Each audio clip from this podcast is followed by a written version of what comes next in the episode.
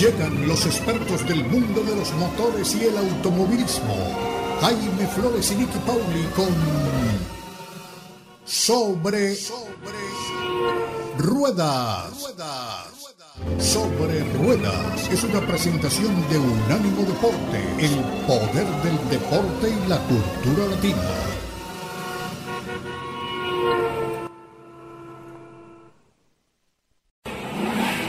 Sobre Rueda. Sobre Rueda. El programa donde rugen los motores. Todo bajo la lupa especializada de Jaime Flores y Nicky Paul. Con todo el análisis sobre el automovilismo en el mundo y la industria automotriz. Unánimo Deportes presenta Sobre Rueda. Sobre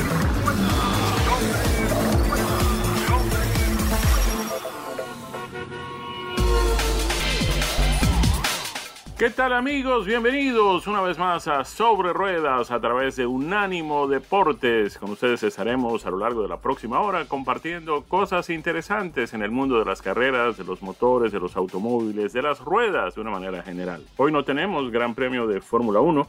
La temporada 2023 se reanuda el próximo fin de semana, el próximo domingo 2, cuando pues tendrá lugar el Gran Premio de Australia. Pero no importa, todos los detalles, todas las incidencias de lo que está sucediendo en el mundo de los motores y de las eh, pistas y de las carreras, lo tenemos aquí en Sobre Ruedas con Nicky Pauli. Siempre es gratísimo saludarte, Nicky, bienvenida. Saludos, Jaime, qué gusto estar compartiendo micrófonos contigo una vez más. Por supuesto, el saludo para toda nuestra audiencia. Buenos días, buenas tardes, buenas noches, donde quiera y cuando sea que nos estén escuchando, son siempre bienvenidos en Sobre Ruedas por Unánimo Deportes, el programa en el que hablamos, por supuesto, de automovilismo y de industria automotriz. Y de automovilismo tenemos que hablar sí o sí de la Fórmula 1 y de lo que ha sido el Gran Premio de Jeddah, el Gran Premio de Arabia Saudita, un gran premio en el que el podio nuevamente habló en español con un triunfo de Sergio Checo Pérez, el segundo lugar de su compañero de equipo Max Verstappen y el tercer lugar, por un rato sí, por un rato no, por otro rato sí, de Fernando Alonso. Una carrera que nos dejó eh, definitivamente eh, emociones, que nos dejó este buen sabor de lo que trae el equipo Aston Martin, en el que vamos viendo las diferencias y las similitudes entre los equipos, vamos viendo dónde está cada una de las escuderías de la Fórmula 1, algo que nosotros comentábamos ciertamente antes de que arrancara la temporada, en que nos preguntábamos ¿Podemos con las pruebas pretemporada determinar dónde está cada uno de los equipos? La respuesta a eso fue un rotundo no, porque los equipos a veces tienen esos haces bajo la manga, esas cosas que no muestran completamente eh, antes del primer Gran Premio de salir a la pista para una carrera y poner todo lo que tienen realmente eh, para lograr una pole position o un adelantamiento o un muy buen resultado. Entonces, estas primeras dos carreras de la Fórmula 1 nos van dejando muy en claro que la gente de Red Bull, donde terminó el año pasado, empieza esta temporada. Son sin duda alguna los favoritos con un paquete aerodinámico fenomenal, un diseño, otro diseño espectacular de Adrian Newey y eh, en las manos de Sergio Checo Pérez y de Max Verstappen este auto parece eh, realmente estar destinado a conquistar el campeonato de pilotos y el de constructores. Esto apenas con dos carreras y a menos de que algo em, fuera de contexto en este momento ocurra en los próximos grandes premios, teniendo también en cuenta que en los primeros cinco o seis grandes premios de cada temporada los equipos van haciendo ajustes y em, no todas las piezas disponibles para este año o pensadas para este año ya están incorporadas en los vehículos. Hay algunos desarrollos que son posteriores. Eh, inicialmente pues se desarrollan estas piezas en los talleres, luego se prueban muchas veces en, túnel de viento, quien lo tenga disponible por supuesto, en simuladores, eh, se trazan unas coordenadas de lo que se puede esperar de cada uno de estos desarrollos y se traslada esto a la pista a ver si realmente las cosas en la vida real son como en el mundo virtual y en las mesas de diseño. Así que todavía vamos a estar asistiendo a algunos de estos cambios y de estas modificaciones. Pero de momento queda claro que la gente de Red Bull eh, está adelante, pica adelante y el equipo ha dicho que va a dejar que sus pilotos compitan por el campeonato y que peleen y que las cosas están claras y que les han dado lineamientos claros a ambos. Sin embargo, pudimos asistir mediante radio mediante eh, en el Gran Premio de Arabia Saudí a que las cosas no parecieran ser tan iguales para un piloto como para el otro. A mí me gustó muchísimo la posición de Sergio Checo Pérez cuando le comunicaban por radio qué tenía que hacer, preguntando ¿y Max está haciendo lo mismo? No simplemente eh, siguiendo órdenes, sino también de algún modo cuestionando un poco eh, eso que el equipo aparentemente ha dicho, hay igualdad de condiciones, bueno, si hay igualdad de condiciones, lo que me pidan a mí se lo piden a Max y lo que le pidan a Max me lo piden a mí, eh, pero las cosas claras, las cartas claras, todas las jugadas arriba de la mesa y con transparencia. Me gusta esa actitud de Checo, me gusta que Checo de alguna manera eh, esté vocalizando esto, lo esté, nos estemos enterando, porque muchas veces de estas cosas eh, se habla y pasan tras bambalinas. Eh, los pilotos no es que siempre bajan la cabeza, se callan la boca, no dicen nada, pero muchísimas veces, en muchas ocasiones, no lo pueden hacer públicamente. Así que estos, eh, estas pequeñas oportunidades de asomarnos a esa ventana que nos dan las comunicaciones de radio durante las carreras nos permiten ver un poco mejor más claramente dónde están las cosas y qué es lo que están pasando. Impresionante, eh, de nuevo, el, podio eh, para Fernando Alonso, para la gente de Aston Martin, que nos preguntamos todavía, este paquete con el que han debutado en el 2023, este, este monoplaza que trae lo mejor realmente que, que ha logrado eh, convocar la gente del equipo Aston Martin con nuevos talleres, nuevo túnel de viento, ingenieros mecánicos, diseñadores de primera línea contratados, muchísimo dinero invertido el año pasado en el desarrollo del auto de este año y por supuesto la contratación de Fernando Alonso para acompañar a Lance Stroll que ya estaba en la escudería. Y aquí está eh, una escudería que hace apenas, miramos, dos, tres años hacia atrás, y vemos una escudería que estaba en crisis, una escudería de la que se hablaba que podía terminar su recorrido en la Fórmula 1, que podía quedar fuera de la categoría, que la situación financiera era muy delicada, la situación legal muy delicada también, y sin embargo, con nuevos, nuevos dueños, nuevos vientos, han logrado transformarla, darle la vuelta y se están convirtiendo en este equipo capaz no de competir de tú a tú con la gente de Red Bull, pero sí de ser el segundo en la parrilla de la Fórmula 1 y Fernando Alonso lo está demostrando. Los numeritos de Fernando Alonso, la verdad, es que son impresionantes. Y Fernando Alonso con este podio que ha logrado en Arabia Saudita el número 100 a sus 41 años y medio sigue ascendiendo a podio, sigue subiendo al podio, sigue haciendo cosas que hacía hace 20 años, dos décadas estamos hablando. Esto es una cifra casi impensable en el, en el presente para un piloto de Fórmula 1, mantenerse durante tanto tiempo y además mantenerse competitivo durante tanto tiempo, porque no es solamente estar, sino eh, estar y poder competir. En este grupo de los pilotos que tienen 100 podios o más en la Fórmula 1, es un grupete muy pero que muy selecto, no hay muchos eh, y me gustaría darles los nombres para que ustedes tengan esas referencias. 191 podios, Lewis Hamilton. 155 podios, Michael Schumacher. 122 podios, Sebastián Vettel. 106 podios, Alain Prost. 103, Kimi Raikkonen. Y 100, Fernando Alonso.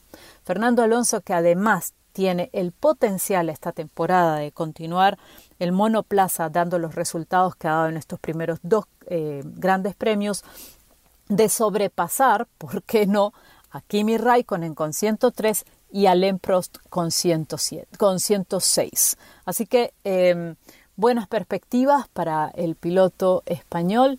Em, esperamos que de verdad consiga esto en 2023, porque es además un, un adicional a este, a este campeonato eh, en el que ojalá pueda haber más batallas en las pistas, en buena lid, por supuesto, siempre, eh, con otros pilotos como la que nos dio en, el primer Gran Premio del año, por ejemplo, con Lewis Hamilton.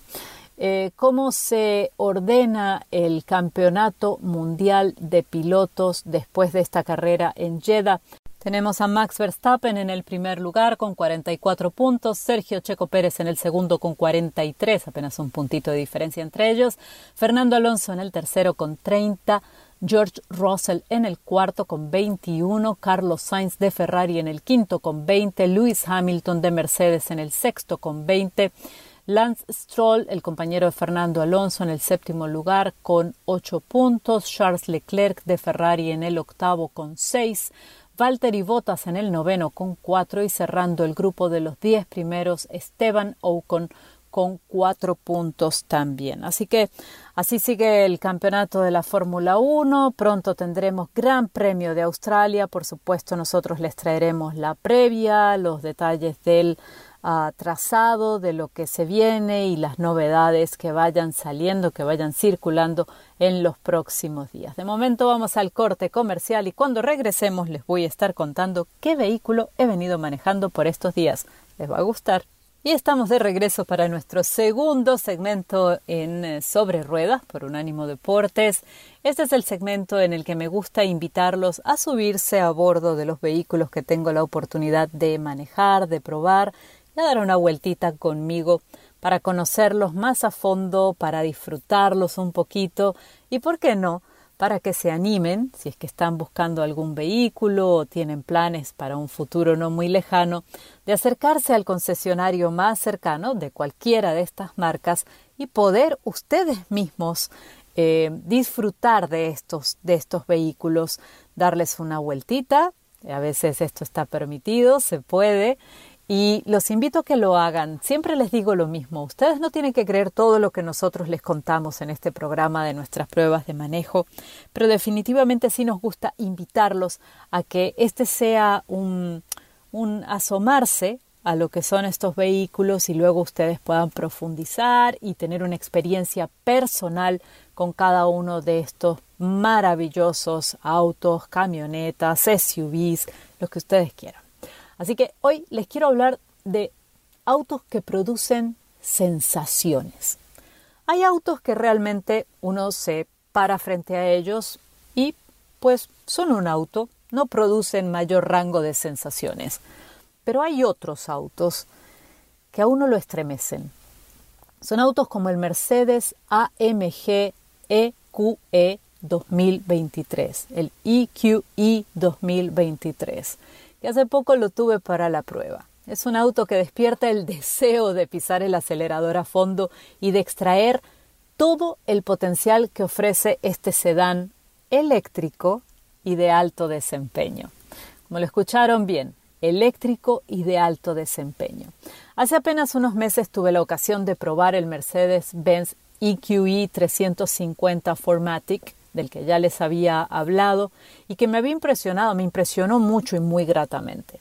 Ahora tuve la ocasión de probar el Mercedes AMG, línea completamente de extra lujo, EQE en el tope de la lujosísima oferta con 617 caballos de, de, fuerza y 701 libras por pie de torque. Me ha vuelto a sorprender, tengo que confesarlo. Pudiera decir que la, aceleración es suave, y lo es. Sin embargo, se siente la potencia cuando uno pone el pie en el acelerador y el auto comienza a ganar velocidad. Al ser un mm, poco más pequeño y más ligero que el EQS, esta respuesta a la aceleración es un poco más briosa, más dinámica, mucho más ágil. Y sí, el AMG EQE está equipado con un paquete AMG Dynamic Plus con el que usted podrá pasar de 0 a 60 millas por hora en apenas 3.2 segundos.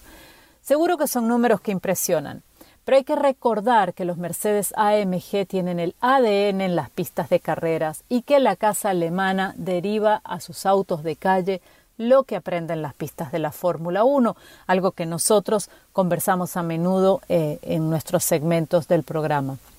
La frenada, que además es regenerativa, y el agarre son otros dos factores que nos recuerdan que es un sedán con mucho de deportivo, tanto en la sensación de manejo como en el comportamiento y en la respuesta del auto. El Mercedes, el Mercedes AMG EQE Sedan está equipado para carga DC hasta 170 kilowatts, por lo que según el fabricante puede pasar del 10 al 80% de carga en poco más de media hora. Si la carga la hacemos en casa con un conector de 240 voltios, podemos pasar del 10% al 100% en unas 9 horas y media. Eso es aproximadamente. El rango de autonomía es de 225 millas y en cuanto al rendimiento ofrece 74 mpg E, no nos olvidemos que es un eléctrico en la ciudad, y 73 millas por galón E en la carretera.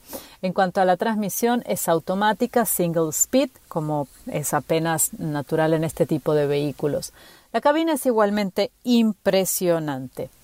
Eh, ya sea que cuente con una pantalla táctil más estándar o con la impresionante hiperpantalla que se extiende de un extremo al otro del tablero formando un continuo de cristal, esa sensación, y vuelvo a usar la palabra sensación, de que estamos frente a lo más novedoso de la tecnología nos va a acompañar en cada uno de nuestros viajes.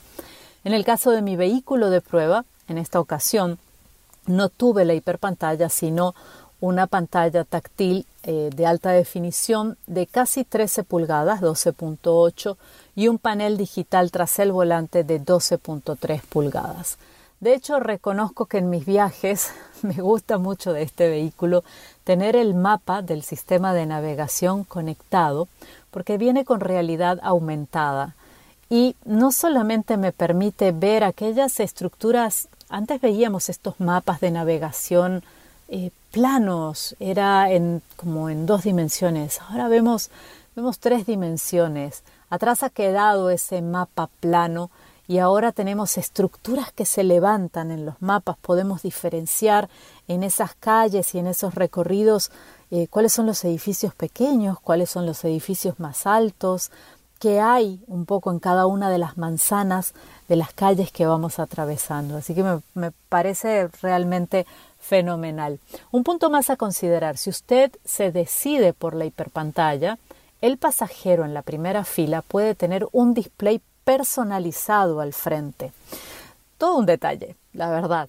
Eso sí, sepan que si desde el asiento del chofer ustedes quieren mirar eso que está viendo su pasajero en la primera fila, en su hiperpantalla, en su espacio, pues no van a poder porque el sistema de seguimiento de visión vía cámaras que tiene el auto para garantizar la seguridad de manejo les va a arruinar el intento atenuando esas imágenes. Ustedes deben mantener la vista en la carretera, no en la hiperpantalla que está al costado.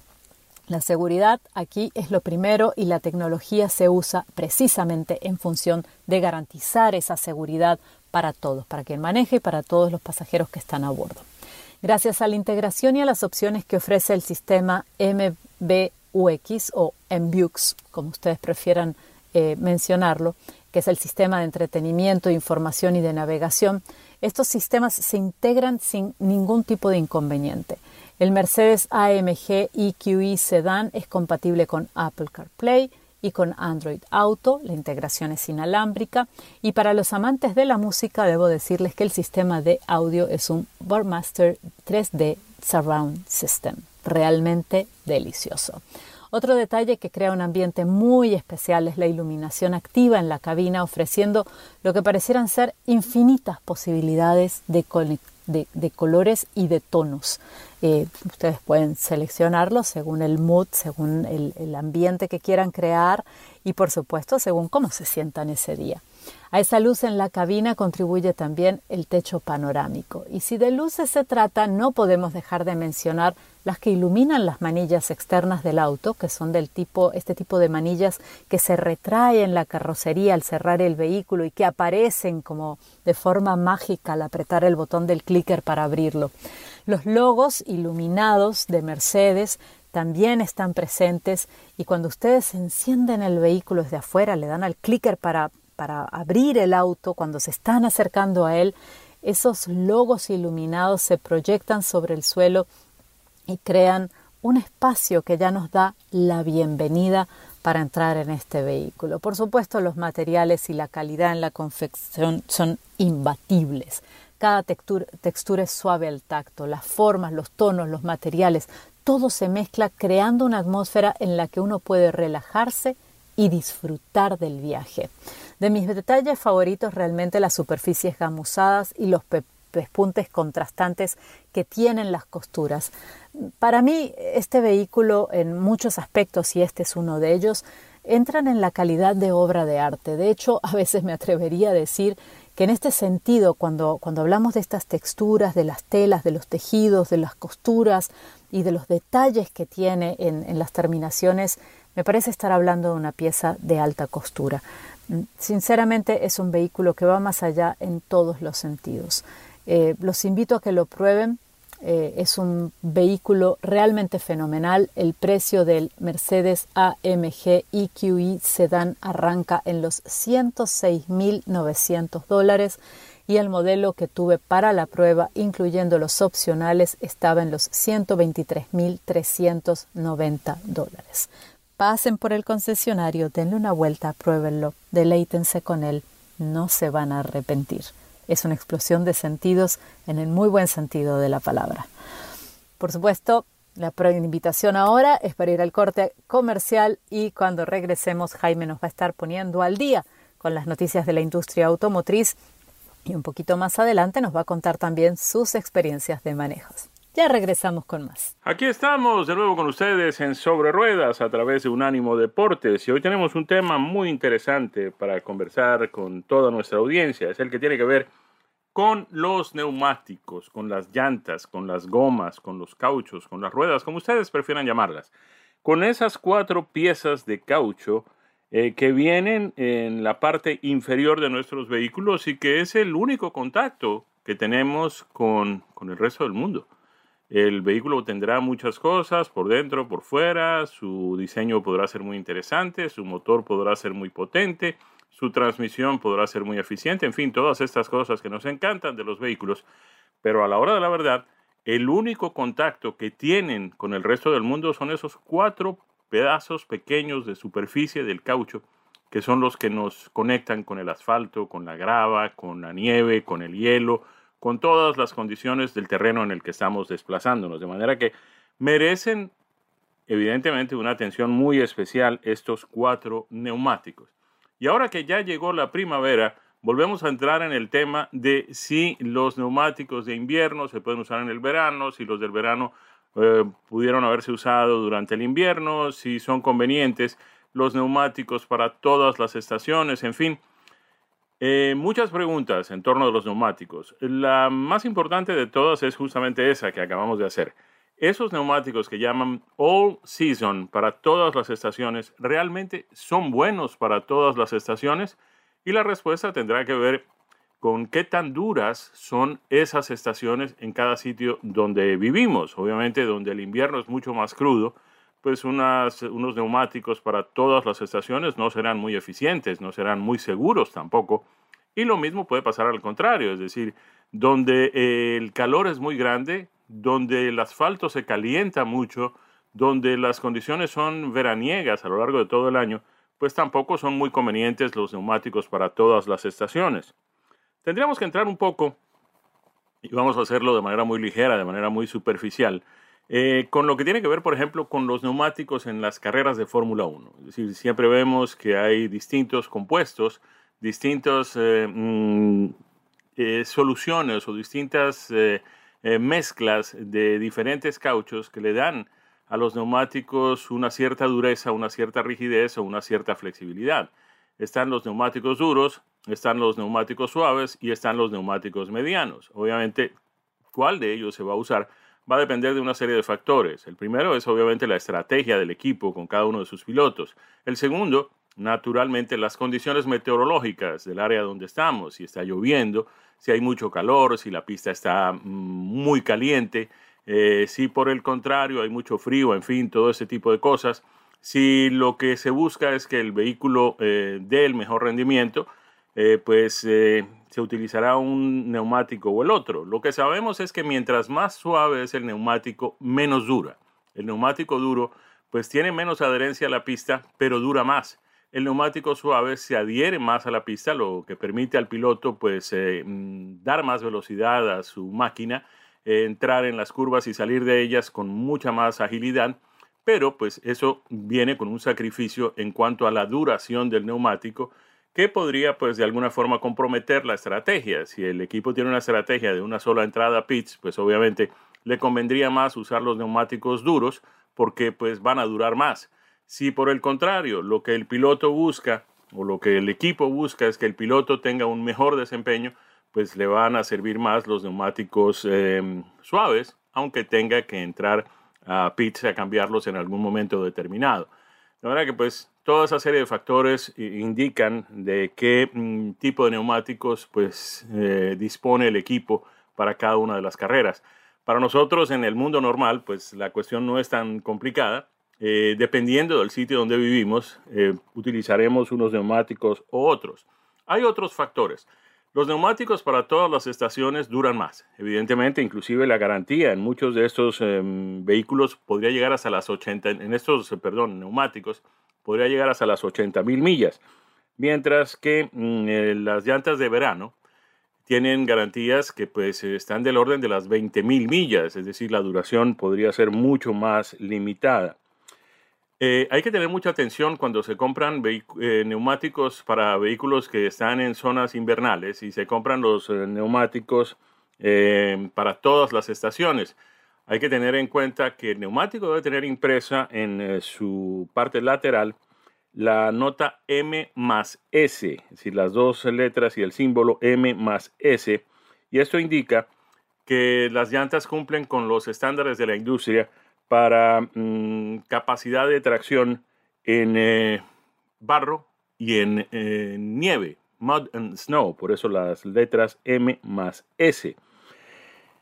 En fin, lo más importante es eh, seguir las instrucciones del fabricante de los neumáticos. Ellos tienen sus instrucciones y esto, esta información se puede acceder fácilmente en el Internet.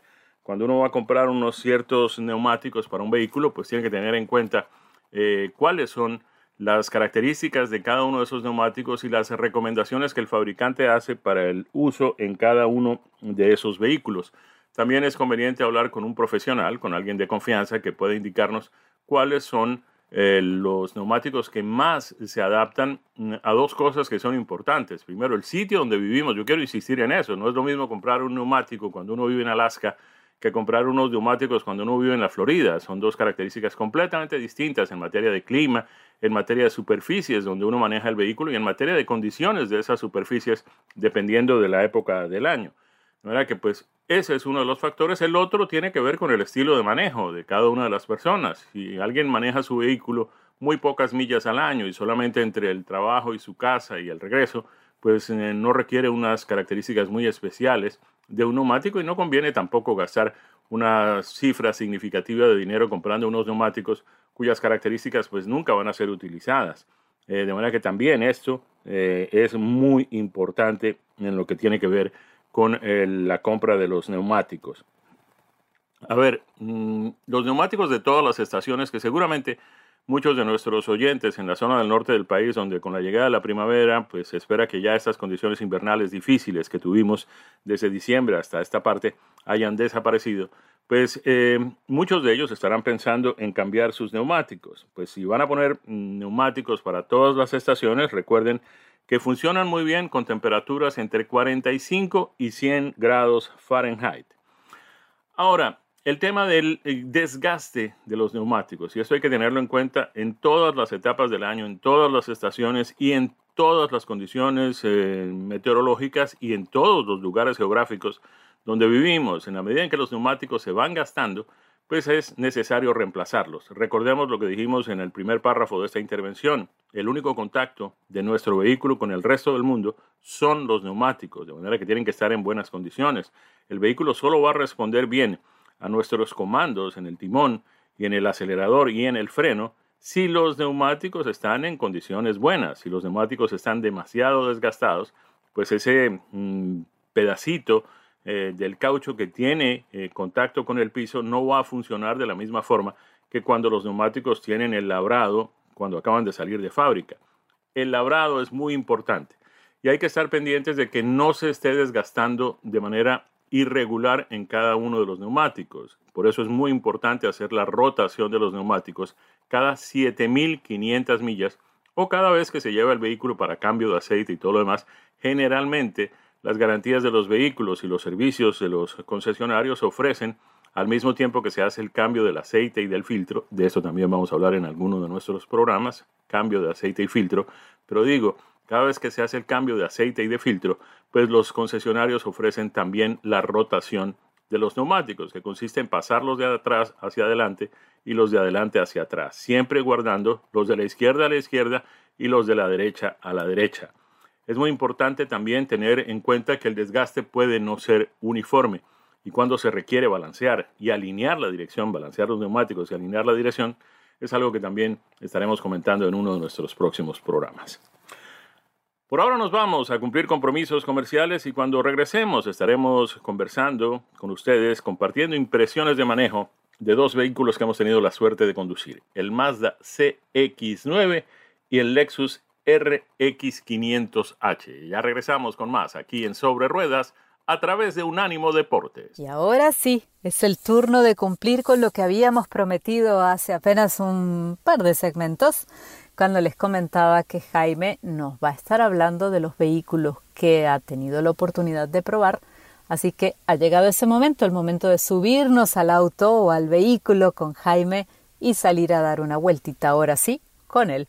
Jaime, cuéntanos qué es lo que has estado manejando por estos días. Efectivamente, Nicky, aquí estamos, compartiendo con ustedes impresiones de manejo de algunos vehículos que hemos tenido el privilegio de conducir. Son dos vehículos eh, en el día de hoy mm, relativamente parecidos entre sí. Ambos tienen origen japonés, aunque pueden ser fabricados en otras localidades. Uno es un Mazda y el otro es un Lexus. Ambos son mm, crossovers de tamaño mediano y ambos tienen orígenes en plataformas de automóviles. Vamos a hablar del Mazda CX9 y del Lexus RX500. El Mazda CX9 tiene una plataforma pues derivada del automóvil Mazda 6, mientras que el Lexus RX eh, tiene una plataforma que se basa en el Toyota Camry, que también en Lexus viene con la denominación ES. Ambos tienen varias motorizaciones. Vamos a empezar con el Mazda. El Mazda CX9 tiene una motorización básica mm, que eh, es un mm, motor turbo cargado de cuatro cilindros. Eh, es básicamente, y, vamos a limitarnos a esto porque en realidad no hay otra opción, eh, a la diferencia de lo que nos pasa con el Lexus, que vamos a hablar más adelante. En el Mazda, la única opción es este motor mm, de 2.5 litros, que además tiene la particularidad de que ofrece una aceleración bastante, bastante eh, atractiva.